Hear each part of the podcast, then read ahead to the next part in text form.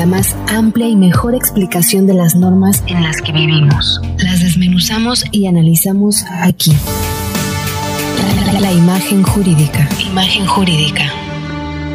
Con Atenea Loaiza. En Imagen Informativa, Cancún.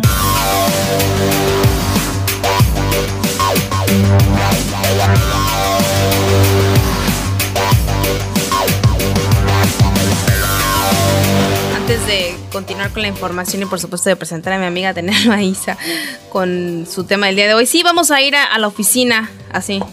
¿Me pueden devolver lo que me robaron, por favor? Ahí al instituto para devolver al pueblo lo robado. Ahora sí te presento con muchísimo gusto a Tenelo Aiza, ¿cómo estás? Amiga, feliz de escucharte de regreso a la cabeza. Muchas gracias, yo también estoy feliz de estar aquí. Eh, ya pues con otro chip, ¿verdad? Siempre es necesario. Perfecto, perfecto. Y justamente pues hablando de nuestro fabulosísimo gobierno federal, eh, Atenea, em, a veces nos preguntamos, ¿no? ¿Dónde va a quedar el dinero con el que he trabajado tanto tiempo, estas pensiones de, de las que al final se supone que nos pueden, nos tienen que dar cuando envejezcamos? y que la verdad, pues a veces es muy poquito dinero, ¿no? Pero bueno, algo es algo. Tú nos vas a hablar el día de hoy de las reformas de pensiones que está proponiendo o que han sido propuestas por el gobierno federal. Así es, Mari Carmen. Efectivamente, el tema de hoy es la iniciativa. Vamos a analizar esta iniciativa de reforma al sistema de pensiones en México. Esta nueva propuesta que eh, comunicaron el pasado 22 de julio, miércoles 22 de julio, la semana pasada, si no estoy mal, en donde se anuncia esta vanguardista y entre comillas vanguardista reforma eh, o iniciativa de reforma al sistema de pensión, al, sistema de pensión en México. Cabe recordar, Mari Carmen, que a, nuestro auditorio que nuestro sistema de pensión actual se, se denomina régimen del 97 y este régimen aplica para todos los trabajadores que comenzaron a cotizar a partir del primero de julio del año de 1997 siendo sus requisitos actuales un mínimo de 1.250 semanas de cotización, tener de 60 a 64 años en caso de pensión por cesantía, 65 años en caso de pensión por vejez y, eh, por supuesto, un expediente de, identificación del trabajador actualizado. Este es nuestro actual sistema de pensión, al cual se le proponen una serie de modificaciones o reformas y eh, está muy ambicioso el proyecto, Mari Carmen. ¿En qué sentido ambicioso? Lo que se busca en esta iniciativa de reforma es privilegiar, por supuesto, a la clase trabajadora, eh, toda vez que bajo este régimen del 97 enfrenta pues las personas que cotizan eh, salarios mínimos un panorama desolador, por así decirlo. Pues la tasa de reemplazo, y entendemos por tasa de reemplazo, es, es esa proporción del último salario que recibes como pensión. Una vez que tú ya cuentas con las semanas cotizadas, entonces se va a tomar su última salario que cotizaste en esas últimas semanas y alcanzas para tu pensión hasta el apenas hasta el 30%. Entonces, pues claro que quien tenía de uno a cinco salarios mínimos, pues su pensión al 30% era mínima. ¿Estás de acuerdo? Claro, sí. Entonces, aquí la reforma lo que propone, dentro de las grandes cosas u objetivos de la reforma, un aumento en la tasa de ahorro. Esa tasa de ahorro es la que pone el patrón. ¿Sale? El patrón lo que hace es que actualmente en el en el sistema actual de pensión aporta el 6.5 y lo que se busca 6.5% perdón del salario. Lo que se busca es que el patrón con este nuevo esquema de reforma aporte el 15% del salario, quedando evidentemente a cargo del patrón realizar esta mayor aportación de manera escalonada, no de, no de, de primera mano o de solamente un golpe, sino de manera escalonada en los próximos años. Pues más del doble. Hasta el, sí, más del doble, esperando que esto, pues claro, beneficie a los trabajadores.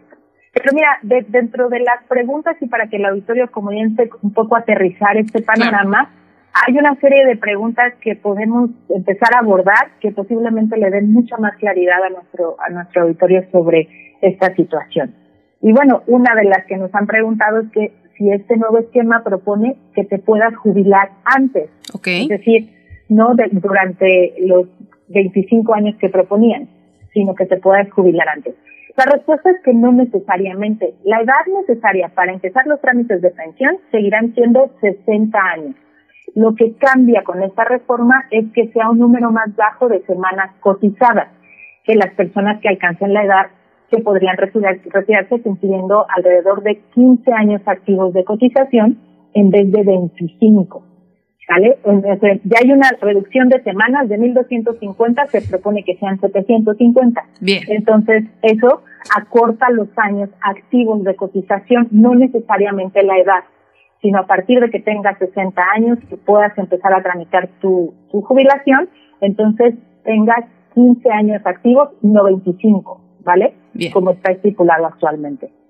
Otra de las preguntas que nos hacen es si se puede cumplir con las semanas de cotización o que al cumplir con estas semanas de cotización me garantizará una buena pensión. Bueno, esto va a depender del salario. Alcanzar la edad del retiro con el 100% de semanas cotizadas, entonces permite que se tenga un acceso a la pensión mínima garantizada, que en el caso de la reforma propone que sea de 4.345 pesos al mes, según es la propuesta. Eh, sin embargo, el monto de la pensión que recibas estará determinada también por el saldo que acumules en tu cuenta individual. Es decir, cada trabajador en lo individual tendrá que estar cuidando el saldo acumulable en su cuenta individual para que en su momento pueda tener por lo menos lo mínimo que sería 4.345 pesos al mes, Bien. que equivale del 30% que se, que se tiene en nuestro eh, actual sistema de pensión al 100% los que cotizan de 1 a 5 salarios, que sería como mínimo el que menos cotice, se pensionaría con 4.345 pesos al mes. ¿Vale? Ok. Oye, Atenea, y a veces, bueno, pretendemos que, que las empresas sean muy honestas, pero en algunas ocasiones, pues, hacen algún tipo de, de arreglo para no verse tan perjudicadas. En este arreglo, ¿pudiéramos estar hablando que el trabajador pudiera ganar menos? Así es, mira, esta es una pregunta bien interesante. No necesariamente el trabajador va a ganar menos sueldo. La reforma de pensión contempla un mecanismo automático de ahorro voluntario que ya hemos escuchado incluso en el esquema anterior, el ahorro voluntario. Estamos como muy familiarizados con esa parte, que se destinaría el 2% del sueldo de quienes ganen más del cin- de cinco salarios mínimos y en el caso de que ganen más de 10, entonces la tasa de ahorro sería al 5%. ¿Qué pasa con ese ahorro voluntario? Y esta es la clave a tu pregunta y es la respuesta a tu pregunta. En todos los casos, los trabajadores pueden solicitar de forma inmediata que no se realice este descuento, ya sea del 2% o del 5%. Por lo tanto, entonces no se reduce su salario. Sin embargo, hay que tener en cuenta, para que los radioescuchas tomen muy en cuenta, que esto impacta al tema de la cuenta individual. ¿Sí me explico? Entonces, si por ejemplo se llega a una negociación con el patrón de que en vez de del 2% eh, se, se, se reduzca al 1.5 o al 1%, pues ese es el tipo de ahorro voluntario que va a estar haciendo el trabajador y que en algún momento va a haber repercutido en su cuenta individual. ¿Para qué? Para que siga teniendo el flujo quincenal o mensual y no se le vaya disminuyendo el salario. Bien. Ahora, em, digo, seguramente tienes muchas más preguntas con, con algunas eh, dudas de quienes te siguen, por supuesto, en redes sociales, pero vamos a ir a un corte comercial y regresando concluimos porque es muy interesante saber hacia dónde va nuestro dinero, porque lo trabajado está trabajado ya y por supuesto Así quién nos garantiza que ese aumento efectivamente me vaya a llegar. También es esto. Vámonos a un es. corte y regresamos contigo, Atenea.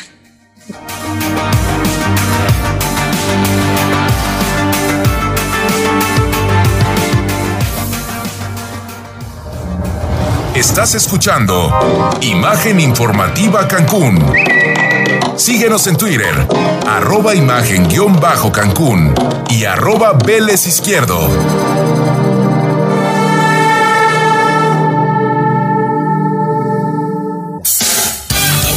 Escuchas Imagen Informativa Cancún.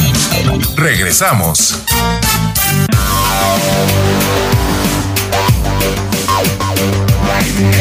Muy bien, continuamos hablando de pensiones, Atenea. Así es. Pues mira, Mari Carmen, otras de los cuestionamientos de las personas al escuchar esta reforma o inquietudes es también por parte del sector empresarial, estarás de acuerdo, porque resulta pues muy ambicioso del porcentaje que se estaba aportando para el tema del sistema de pensión al que se está este, visualizando, casi el 13.8%. Entonces, la pregunta va encaminada a que si esta medida de modificación o reforma a las pensiones encarecerá crear empleos. Y esto es una disyuntiva muy importante a, a, verificar en el sentido de que efectivamente sí, pues por la carga patronal va a encarecer crear empleos y puede ser, por un lado, evidentemente beneficioso para el trabajador, 100%, esto es lo que se busca, buscarles pensiones dignas a todos los trabajadores por las semanas cotizadas, los años de trabajo, por supuesto, pero también por otro lado lo que comentabas al aire hace un momento, Mari Carmen, el comportamiento de los empresarios, de, la, de los creadores de las fuentes de trabajo que además registran a los trabajadores bajo los salarios que efectivamente están recibiendo y no minimizarlos o en su caso ni siquiera inscribirlos. Claro. Entonces, digo, sí encarece crear el empleo, por supuesto, sí genera mejores condiciones de trabajo, si se logra aplicar correctamente, claro que generará mejores condiciones de pensión, perdón, para el futuro, para los trabajadores tener una cantidad por lo menos visualizada mínima, pero también por otro lado está el comportamiento empresarial, que a pesar de todo esta iniciativa de reforma cuenta ya también con un visto bueno, digámoslo así, de parte del sector empresarial, no de la totalidad, te digo, hay opiniones divididas, pero bueno, de que encarecerá crear empleos, por supuesto, claro. y el patrón es quien tendrá que asumir esa, esa carga. Bien, pues mira, la verdad es que es un tema muy interesante yo de verdad invitaría, y lo hemos hablado en otros espacios eh, de finanzas, invitaría mucho al auditorio a conocer de sus pensiones, porque al final es un dinero que es de nosotros y que a veces el gobierno federal inclusive pues, ay, voy a tomar tantito, ¿no? Y, y, empieza a hacer algunos proyectos de infraestructura o de carreteras o de cuestiones eh, de movilidad para nuestro país y justamente a veces estas pensiones, bueno, pues también se, se agarra de ahí, ¿no? Es, es, es bueno lo que se está poniendo en la mesa, es benéfico para el trabajador, sobre todo para la clase obrera, pero sobre todo eh, también tenemos que estar pues muy puntuales de saber que esto se cumpla y se cumpla conforme a derecho. Te agradezco muchísimo, Atenea. Muchísimas gracias, Mari Carmen. Y solamente dejar apuntado ahí para los que estén interesados sobre el tema, que me sigan en mi red social, arroba Atenea Loaiza en Facebook. Y ahí voy a estar posteando todas estas preguntas con sus respuestas para que la gente pueda acceder a esta información, porque me resulta de mucho interés y por supuesto de interés social que puedan acceder a esta información. Sin duda. Muy bien, Atenea, te agradezco mucho, te mando un abrazo. Gracias, hermosa, igualmente. Muy buenas tardes.